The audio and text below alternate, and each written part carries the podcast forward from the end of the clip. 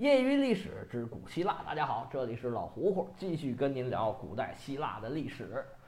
上回书咱们说到，修昔底德作为一个历史学家出现了，其实是因为他作为一个将军呢失败了。拿中国话说啊，他这个《伯罗奔尼撒战争史》啊，就是一部忧愤之作。这个确实非常的郁闷，因为他的对手啊已经不再是斯巴达人，而是呢。斯巴达人的奴隶希洛人解放出来，作为战士，远征到卡尔西里。这种玩法啊，斯巴达可以说是无奈之举。斯巴达国内是等级森严，如果不是出于万般无奈，他绝不可能让希洛人看到希望的。而雅典跟斯巴达两国呀，都有这种大规模杀戮的行为，这种种迹象就表示啊，原来这种文质彬彬的玩法呀，有点玩不下去了。所以我给上一回起名叫做“礼崩乐坏”，就是斯巴达跟雅典的原来的这种理论体系、这种玩法呀，有点玩不下去了。他们都在摸索这个新的治理方式。虽然这个博拉西达带着这个奴隶军还有这个杂牌军呢，取得了非常好的战绩，但是他们越取得好的战绩，斯巴达国内就越担心。到了公元前四百二十三年。这已经进入了战争的第八个年头，双方啊都已经打的是精疲力尽了。于是斯巴达就提出来：“哎呀，我们休战吧，别打了，休息，休战暂定一年。”雅典这个强硬派啊，克里昂他不同意。不过这个时候呢，雅典也打得非常的疲惫，大部分人同意休战。那么这项提案呢也通过了，于是双方就开始休战。斯巴达表面上的理由呢，是在那个派罗斯之战啊，也叫皮洛士之战，被雅典俘虏了那么一百多名战士，为这个事儿好好谈判一下。实际上，他们真的非常担心，在卡尔西底正在浴血奋战的博拉西达带着那几百个奴隶战士。那时候啊，正值冬天，这博拉西达呀还在这儿浴血奋战呢。他反正带的是这个临时工。是这个奴隶兵，不是正式的斯巴达人，所以他也管不了那么规矩。冬天也在打。这时候雅典派出使者跟他说啊，说哎，我们已经跟斯巴达签好了协议了，说我们这儿停战了，不能再打了。说老实话，这博拉西达呀不想回去，他手底下这帮奴隶兵就更加不想回去。我在这儿是光荣的战士，回到斯巴达我又成奴隶了。于是这博拉西达找一借口说，你们呢来晚了。这协议上写着的，你看这日期，你们来晚了，没用，你们迟到了，这个协议不生效，你们回去吧。把这个雅典使者说的是哑口无言啊，确实啊。那这下雅典可没招了，停战是停不了了，只能啊强打精神，再一次往北方远征去了。这个博拉西达虽然说将在外，君命有所不受啊，他是拒绝回兵。但是这时候斯巴达已经断了给他的援助，所以说他也处于一个非常困难的境地。雅典这回是强打精神呢，点齐一万人，派出了五十艘加莱船。虽然没跟博拉西达正面交锋，哎，但是效果很好，大部分归顺了这个博拉西达的这个原来雅典的这个成员吧，盟员吧，又纷纷的返回了提洛同盟。虽然效果很好，但是雅典人呢，并没有乘胜追击。这次带队的呢，是两位最火的将军啊，风头最近的，就是那个克里昂和他的对头尼基阿斯。他们对外宣称说，冬天快到了，我们不打了，撤了。其实啊，他们应该是不想跟斯巴达撕破脸，因为好不容易才坐下来谈，而且双方啊，其实都一直在避免。正面冲突已经努力了八年了，谁也不想把这个局面打破。尤其是雅典人知道这斯巴达人呢特别爱面子，我们要是把他打赢了，他们一上头什么事儿都能干得出来，不要刺激他。不过这雅典两位将军的态度可不太一样。这克里昂一直是主战的，让他回来，他这是气哼哼的，心不甘情不愿。当然，老百姓也不愿意看到打败仗，或者说没打赢你就回来了。结果第二年，这位克里昂将军呢，哎，又选上了。于是这位激进的克里昂将军呢，第二次带队出征。但是啊，这个在议会里辩论、跟人吵架，跟出去打仗啊，这是两码事儿。这位克将军呢，在爱昂登陆以后，虽然指挥着优势的兵力，但是呢，在战场上并没有占到便宜。这些奴隶兵啊，应该是士气非常高涨，他们是绝对不想回去的。而博拉西达在这儿已经很长时间了，对地形啊、士气啊掌握的都非常的好。结果在指挥一次伏击战之中，克里昂呢就被对方的军队给杀死了。博拉西达也在战争中受了重伤。雅典队伍一看，嚯，主帅死了，就赶紧撤退了。博拉西达一看自己的队伍安全了，自己就算是闭上眼了。双方算是把最大的子儿给对掉了。那这下双方就好了，好谈了。最坚持打仗的两个人都死了，那双方就开始谈判了。雅典这边呢，主力谈判人是尼基阿斯，这回他的对手去世了，他变成是一个雅典的掌舵人了。斯巴达谈判的叫普雷斯托纳克斯，之前的老国王呢已经故去了。双方从冬天谈到了春天。终于谈妥了一纸合约，史称尼基阿斯合约。大家看啊，这还是从雅典人的角度来看待问题的。这合约规定，雅典呢要归还皮洛士以及呢俘虏的斯巴达战俘；雅典呢收回安菲波利斯，还有之前的波提蒂亚呀之类的一些沿海的城邦，都重新加入提洛同盟。不过呢，有一些内陆的城邦。就不再加入提洛同盟了。双方签字，合约即刻生效，有效期长达五十年。不过呢，如果我们知道后面的发展，就知道这个协约呀，显然是没有得到认真的履行。要不然我们后面就没有这么多书了。这合约一签，斯巴达又回到自己的安乐安乐窝里，继续两耳不闻窗外事。而雅典的政治方向就由这个尼基阿斯来掌控了。这尼基阿斯呢，虽然这时候在雅典基本上能说了算，但是呢，他没有什么战略能力，他不能带领人民啊，给人民指挥一个，指出一个很明确的，哎，有奔头的地方。而且这人的口才呀也一般。雅典经过多年的高速发展，突然因为战争啊，这经济踩了刹车，这老百姓啊，整个的气氛是很沉闷的。这时候啊。应运而生，哎，出现一位大帅哥。这位啊，名叫阿基比亚德，也有译成亚西比德或者阿尔基比亚德斯这类的名字。这位啊，在历史上留名，主要因为一个优点，就是长得好看。在这一点上，这希腊人真是够肤浅的。按照他们的说法呢，长得好看的人啊，是受到神眷顾的人，所以呢，喜欢他啊，那是理所应当啊。这位德少爷啊，这时候啊三十不到，他是公元前四百五十年生人。他父亲呢叫克列尼阿斯，也是阿尔克迈尼王家族的成员。不过他三岁的时候，他父亲就被战死了。他的养父呢，就算是伯利克里了，是伯利克里收养了他。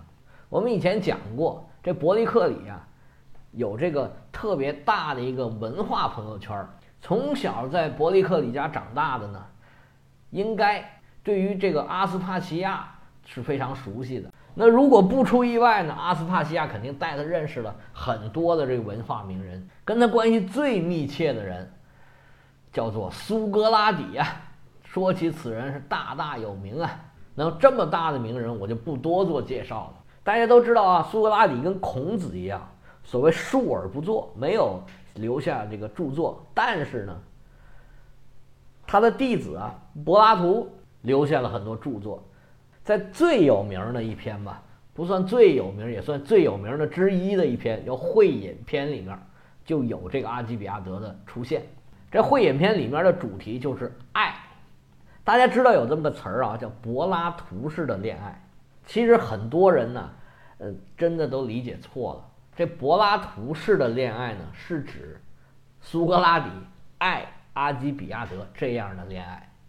这个呢，说实在的，说深了我也不懂啊，就说到这儿吧。而且呢，柏拉图是专门有一篇叫做《阿基比亚德》，写的就是阿基比亚德十五岁的时候和三十五岁的苏格拉底两人之间的对话。这么说吧，这阿基比亚德就是一个长得特别帅的苏格拉底的小男朋友吧。这阿基比亚德性格非常的外向，口才很好，很骄傲，又特别的放荡不羁。这时候将近三十岁的阿基比亚德已经步入政坛了，而且又有这么多大佬帮他加持，可以说是一个野心勃勃的、冉冉升起的政治明星。跟沉稳老练的这个尼基阿斯不一样，阿基比亚德一上来就展示了他自己的政治理想。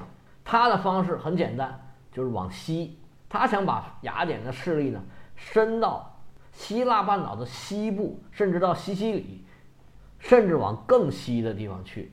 其实这个不是什么新鲜事儿，早在蒂米斯托克利的时候，他们就想过这些问题。但是那个时候呢，斯巴达还是一个完完全全纯粹的大佬，雅典的一举一动都怕刺激到斯巴达，而阿基比亚德的主张正好相反，他就想要尽量的刺激斯巴达，让斯巴达出来，我们好打，打完了我们打赢了，就可以一劳永逸把斯巴达给解决掉。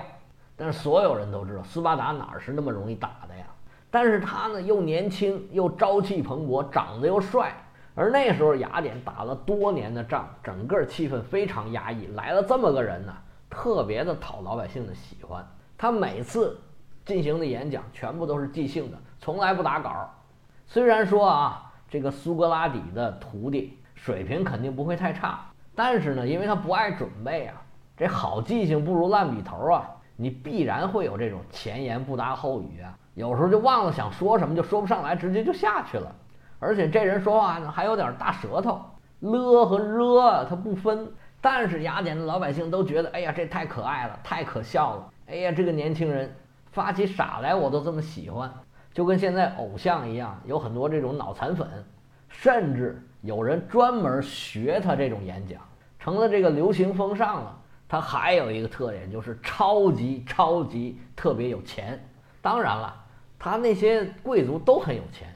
他也可能不是最有钱的，但是呢，他这人特别爱花钱，就是很高调，到处张扬。阿基比亚德出事的时候啊，这个尼加斯条约已经签订了几年了，但是这个合约呀，因为约束的条件有限，雅典又没有什么办法呢能吃住斯巴达，所以呢，雅典从这个地方退出来之后，也把战俘交还回去了。但是爱琴海北部这些原来从提洛同盟分离出来这些城邦啊，没有要回来的迹象，而斯巴达呢毫无作为。这时候这阿基比亚德啊已经准备好了一手，就等着斯巴达人来。毕竟两大国哎还是有很多交往的，现在处于停战状态。那斯巴达的使节呢也是经常来。结果有一次来了一位比较重要的使节，那么在公园公民大会上。阿基比亚德就率先发难，就说这斯巴达没有履行合约啊，已经签了这么多年了，那些应该回来的这个城邦他还不回来，你还不去管管？这斯巴达人心说我也管不了啊，这地方原来是你们的地方啊，而且他们也不听我的呀。结果这公民大会上你一言我一语，把这斯巴达使节呀逼的是面红耳赤。本来斯巴达人就不能说话。不擅长说话，这场面正尴尬呢。这尼基阿斯出来打圆场，啊，说这样吧，我跟着他回一趟斯巴达，去跟他们这些领导啊、国王啊、监察官呐、元老啊，问问他们是怎么想的。那么这个时候，阿基比亚德就适时的抛出了自己的方案。他的方案是什么方案呢？叫做四国联盟。这四国联盟里面啊，当然有一个是雅典的。那么另外三三个国呢，都是在伯罗奔尼撒半岛上，从西到东，叫厄利斯、阿卡迪亚，还有阿尔戈利斯。这阿尔戈利斯的首府就是阿尔戈斯。这以前我们说过几次。这三国其实横穿了伯罗奔尼撒半岛。如果雅典和这三个国家结盟，那就等于说肢解了伯罗奔尼撒联盟。我们从地图上就可以看得出来，这三个。城邦如果跟雅典结盟，那雅典就不是防守，那是进攻啊。这样的话呢，就可以把南方的这个斯巴达和北方的科林斯啊给分开。实际上，这两个城邦是雅典的最大的两个大敌。在这儿呢，就要特别说一下这个阿尔戈斯。阿尔戈斯咱们以前提过那么两三次，他是跟斯巴达特别近，而且跟斯巴达关系又特别差的一个城邦。他们愿意跟雅典结盟啊，这真是很耐人寻味。不过呢，据说这阿基比亚德应该经常去阿尔戈斯，有可能哎，就是他游说的。毕竟啊，是苏格拉底的徒弟嘛。但是为什么斯巴达能接受这么一个对自己明显不利的条件呢？因为阿基比亚德啊，这时候拿住了斯巴达的一个软肋。他现在一个最大的问题，最大最大的问题，就是不知道怎么处理当初这博拉西达手下带走的这七百个奴隶兵，让他们回到斯巴达，转成这个斯巴达人，那斯巴达绝对是不干的。但是你让他回去啊，这又说不过去。毕竟人家出生入死为你打了那么多年的仗，没有功劳也有苦劳，而且人家真有功劳啊。结果呢，这个私下交易啊，再一次出现了。斯巴达人呢，想给他们找一个地方，既让他们保持这个士兵的身份，又不能授予他们这个斯巴达的公民权。那这这些士兵加上之前有一些在雅典骚扰他们沿岸的时候。作为士兵的希洛人，大概一千人左右。斯巴达人把他们放，把他们放到西部的一个岛上，号称是让他们防守这个雅典的海军，但实际上呢，就是把他们给隔离起来了。啊，抱歉啊，不是一个岛上。刚才我重新看了一下这个地图，是伯罗奔尼撒半岛西部的一个地方，叫列普里昂，也有译成列普雷安。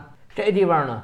属于美塞尼亚地区，远离斯巴达所属的这个拉克尼亚地区，说是让他们防守雅典人，但实际上呢又没有给他们船。而这地方呢，离雅典这个势力范围啊就比较近了。如果没有雅典的默许，他这地方是肯定不能扎下根儿的。这次呢，就等于说是斯巴达默许雅典成立这个四国联盟，而雅典默许斯巴达把这一千左右的。希洛人的士兵放在他们眼皮底下，而这一千名士兵被称为被解放的希洛人。这个事儿啊，再一次说明了斯巴达呀是把国内问题啊的看重远远超过他的国际问题。还有就是他们对自己的战斗力是有百分之百的把握，有绝对的自信。而雅典这边呢，签了四国联盟，对阿基比亚德来说，那绝对是一个外交上的胜利。而这个尼基亚斯啊，正是去谈判的那个人，俩人呢可以说都取得了所谓的外交胜利，哎，成了第二年当选将军的政治资本。转过年来，哎，果不其然，两位都当选了将军。这时候在雅典呢，就形成了不同的两派，一派是以阿基比亚德为首的，主张啊拼命刺激斯巴达，然后呢让自己的势力往西发展。他们的眼光呢，已经看到了这个西西里岛上，而另外一派则是以尼基阿斯为首的这个稳健派，他们是尽量避免刺激斯巴达，尽量避免双方来正面的交锋。这两派啊，可以说是势均力敌。这种状态呢，实际上是很危险的。如果一个国家在蒸蒸日上的时候，这个问题不大，因为双方啊有一个基本的共识。那么整个国家，包括政府啊、老百姓啊，整个社会，在行动上就不会有什么大的问题。但是如果社会处于一个危机的状态，或者是有比较严重的问题的时候，这事儿就非常麻烦。因为要做重大决策的时候啊，如果政策经常左右摇摆，那社会老百姓就会无所适从。你开车不能老掉头啊，你开一段掉个头，开一段掉个头，那就你哪儿也到不了。这时候，这雅典就处于这种状态。就在阿基比亚德占上风的时候呢，这整个社会、整个国家就显得非常的激进、非常的冒失。而他一旦这个出现问题、出现挫折，那政策呢就会发生一百八十度的大反转。如果拿一个人来比喻呢，你就觉得这人呢一会儿特别的粗鲁，一会儿又特别的怂，这样无疑啊对国家是不利的。实际上，斯巴达呀，其实很大程度上一直就处于这种状态，让他做一个决定啊，就非常的困难。不过，斯巴达一直是以自我为中心这么一个国家，它问题不大。但是雅典处于这种状态的时候，又会发生什么样的情况呢？这四国联盟表面上看起来，哎，是雅典的外交胜利，但实际上它到底又给雅典带来了什么呢？哎，预知后事，哎，我们且听下回。